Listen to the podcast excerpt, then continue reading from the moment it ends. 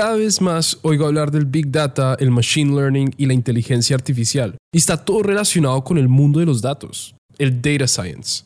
Pero, ¿puedo yo ser parte de la revolución de los datos? ¿Tengo algo diferente para aportarle a ese mundo que no tengan ya los profesionales en economía, estadística y matemáticas?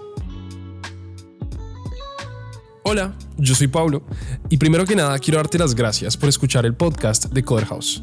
En el episodio de hoy hablé con Daniela Araujo. Ella es analista financiera senior para Accenture y es tutora del curso de Data Analytics de Coder.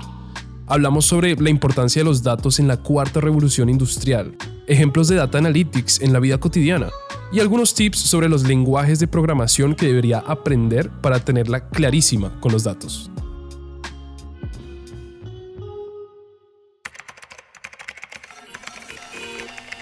El análisis de datos intimidad. Al día se producen 2.5 quintillones de bytes de información. Para quienes no lo saben, eso es 2.5 seguido de 18 ceros. Los números con tantos ceros son difíciles de bajar a la tierra. La verdad es que estuve revisando los perfiles que hay dentro del mundo del data analytics y me da la impresión de que mucha gente que entra suelen ser personas que tienen un pasado cerca de la administración de empresas, finanzas o comercialización y me intimido un poco porque, digamos, el análisis de datos me gusta, me interesa, pero soy comunicador social. Entonces, como que me da miedo no tener ese fondo y decir, como, uff, ok, ¿con qué me voy a cruzar? Mira, Pablo, primero antes que nada decirte que no, que te quedes tranquilo, que quizás Creo que hay una percepción muy asociada a Analytics con lo que es la administración, pero en realidad hay tantos roles como perfiles. Es decir, que si vos venís desde el lado de la comunicación, se le puede dar el rol de análisis de datos desde el lado de comunicación, como también un ingeniero, contador. Hay tantos perfiles como personas y cada uno le va a poder dar su tinte. Pero hay que pensar los datos en el contexto adecuado, ¿no? Porque el dato por sí solo no nos dice nada. Y es ahí cuando llego a la misma paradoja de siempre.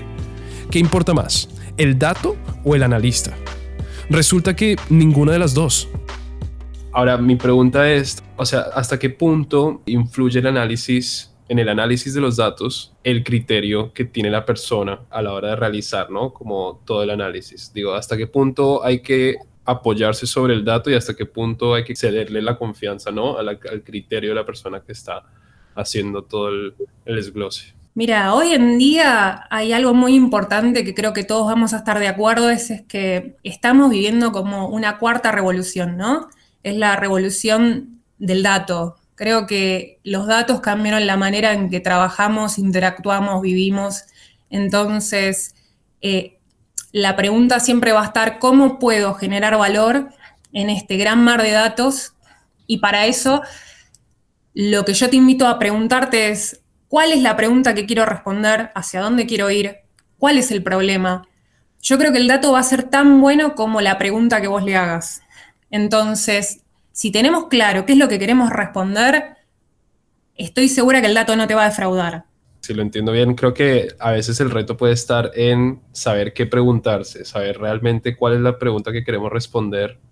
Sí, hoy en día eh, se habla mucho de cómo podemos hacerlo, porque parece súper mega difícil. Bueno, eh, en datos hablamos de algoritmos y quería traer como un ejemplo que sea fácil de entender para cualquiera.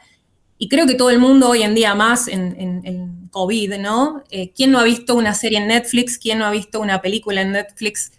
Y de repente te encontrás con una sugerencia y decís, ¿qué pasó acá? O sea, Netflix me está dando una sugerencia a mí. Sí. La verdad que me conoce lo poco y nada que puedo llegar a estar mirando una serie. Entonces, la realidad es que la plataforma de alguna manera está analizando tu comportamiento. ¿no? Entonces dice, bueno, Paulo está viendo la serie desde su celular o desde su televisión.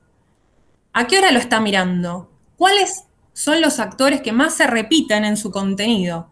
Hmm. Y entonces, en base a esos algoritmos, decide hacerte una recomendación. Y está comprobado que el 75% hace consumo de esa recomendación. Acá es donde nosotros empezamos a mencionar un poco de una de las técnicas en Analytics, que es el Machine Learning, que es el aprendizaje automatizado.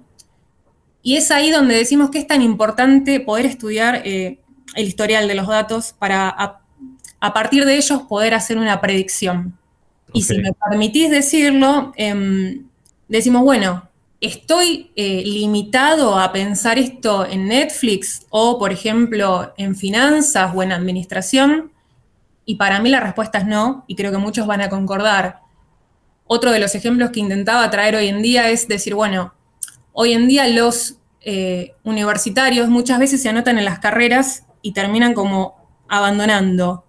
¿Podríamos nosotros ayudar con los datos a predecir ciertos comportamientos y tomar decisiones y poder evitarlo? Yo te digo que sí. wow.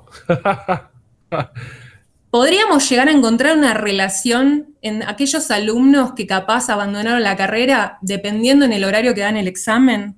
dependiendo de la cantidad de horas que viajan para llegar a ese examen, dependiendo de en qué momento de la clase llegan, suelen llegar tarde.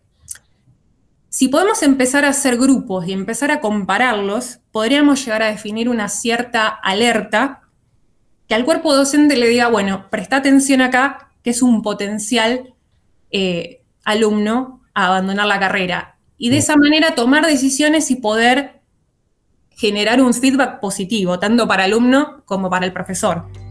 Y claro, faltaba el elefante de la habitación, la privacidad. Hoy todo produce datos. Nuestros celulares, computadores, nuestros carros, televisores, tarjetas de crédito, smart speakers, cualquier cosa que esté conectado al Internet o tiene Bluetooth está produciendo datos. Uno de los temas que más está en boga, por lo menos a nivel mediático, sobre los datos es esto de, bueno, eh, hasta qué punto este mundo del Big Data se pisa con lo que vendría a ser la privacidad. ¿Tienes alguna postura respecto a eso? O sea, para, ¿cuál consideras que es el criterio como adecuado para entender, ok, hasta acá esto es invasivo y hasta acá esto no es invasivo? Me, me, invitas a reflexionar y es una de las preguntas que yo me vengo haciendo hace tiempo, ¿no? ¿Cómo en el pasado quizás uno eh, se peleaba por la exposición y creo que hoy en día mucha gente intenta evitar esa exposición, ¿no? Porque ya de alguna manera la información pasa a ser eh, parte de todos. Mm. Ahora, en las clases, bueno, permitime invitar, ¿no? A que aquellos que, que toman las clases de Analytics, nosotros decimos, tienen dos opciones. O mm. lo ven como a Terminator, donde las máquinas se ponen en contra nuestra, o lo vemos como un Jarvis en Iron Man, ¿no? Donde eh, la tecnología nos ayuda a cumplir nuestros objetivos. Después cada uno puede decidir si darle bola o no. Mm. Eh, uno puede aprovechar de esas ventajas o no.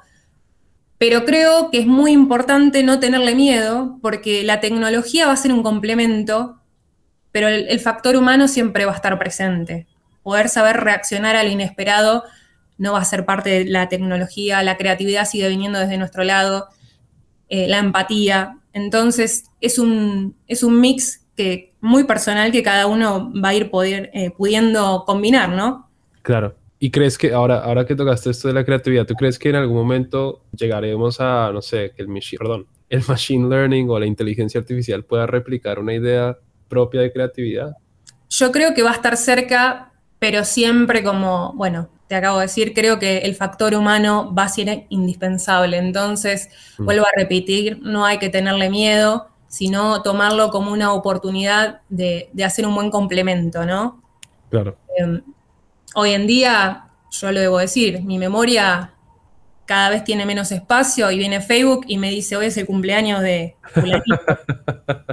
y, y, me faltaría decirle gracias Facebook. claro.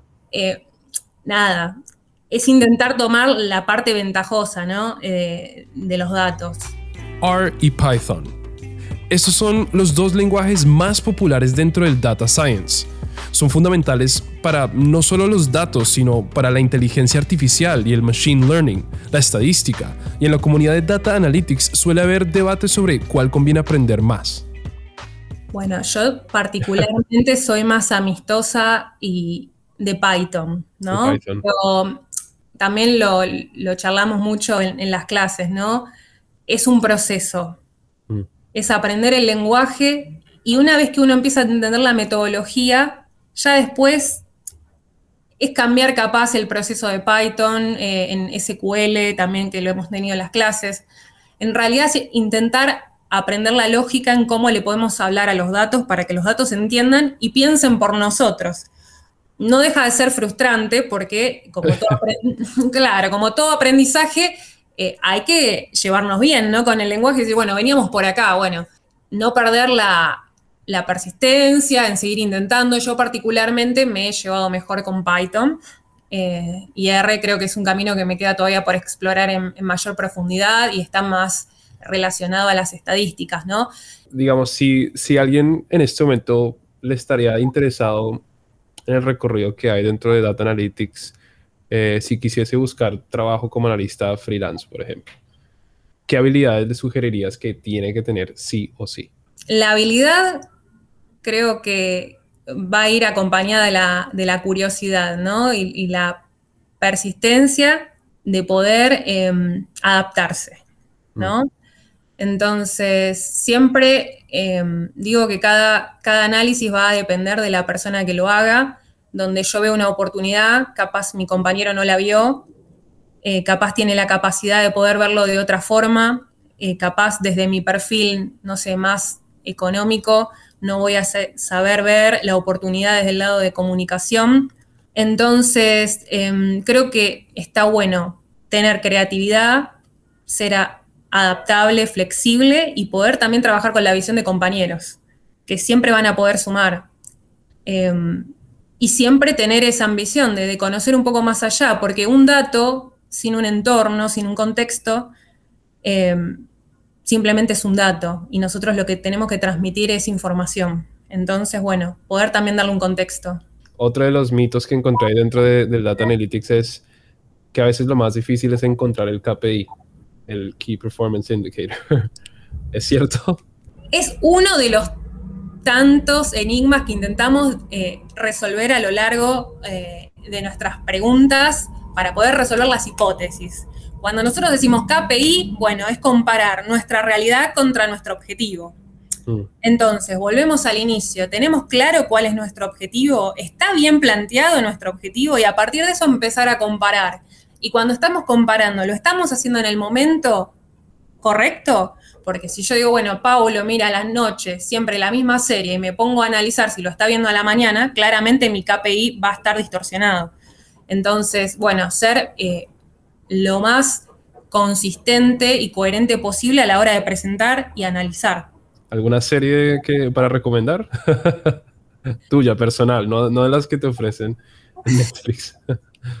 no, no, yo la verdad que no, quiero, no quiero manchar con, con, mi opinión personal sobre películas porque la verdad que consumo de todo. entonces...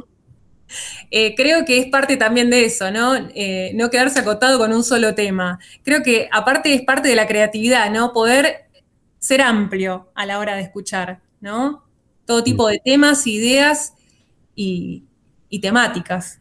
Exacto. La, escucha activa está cada vez más, más importante. ¿Te gustaría cerrar con algún comentario? Dejar de pronto tus redes si quieres. El comentario es invitarlos a a que se animen. Si están dudando en Data Analytics es para mí o no, la verdad que yo siempre voy a decir que sí, porque si te lo estás preguntando es porque tenés curiosidad y creo que quizás viene por un lado de inseguridad, de voy a estar a la altura. La idea es que sí, por lo menos nosotros estamos intentando fomentar que todos puedan sentirse eh, en un rol de análisis de datos desde el momento que nos levantamos hasta que nos vamos a dormir, desde el momento que prendemos el teléfono y le mandamos un mensaje a alguien. Entonces, aquellos que tengan curiosidad, no importa el área en el que esté, no deje de animarse. No importa el perfil, volvemos a decir, es un área donde eh, las vacantes laborales están, existen, eh, no le tengan miedo a enfrentarse con, con los datos. La verdad me encantaría, me encantaría que esta charla les haya generado más interés, si es que ya lo tenían, y si no lo tenían, haber generado interés. Y bueno, em, hoy en día, bueno, en LinkedIn me pueden llegar a encontrar como Daniel Araujo, pero realmente, eh, nada, espero si tengo la oportunidad de verlos en alguna de las aulas. seguro que va a ser así, seguro que va a ser así. Daniela fue muy generosa y me pareció que es súper optimista sobre el mundo de los datos y me gusta la manera en que transmite cuánto podemos aprovecharlos en el día a día. Después de escuchar sus ejemplos que he impactado, todo es medible y todo es o puede ser una métrica. Todavía me generan algunas dudas los lados oscuros de la recolección de datos, pero bueno, eso me parece que va a ser tema para otro episodio. Y eso fue todo por el episodio sobre cómo tomar parte en la revolución de los datos. Gracias por escuchar este episodio del podcast. ¿Te intriga saber más sobre Data Analytics? ¿Qué hace un desarrollador web? ¿O cómo convertirte en diseñador UX UI freelance? Suscríbete a nuestro canal y síguenos para recibir los últimos episodios en tu plataforma de podcast preferida. Déjanos una reseña en Apple Podcast y comparte tu episodio favorito en cualquiera de tus redes sociales. Yo soy Paulo y los espero en el siguiente episodio del podcast de Coder House.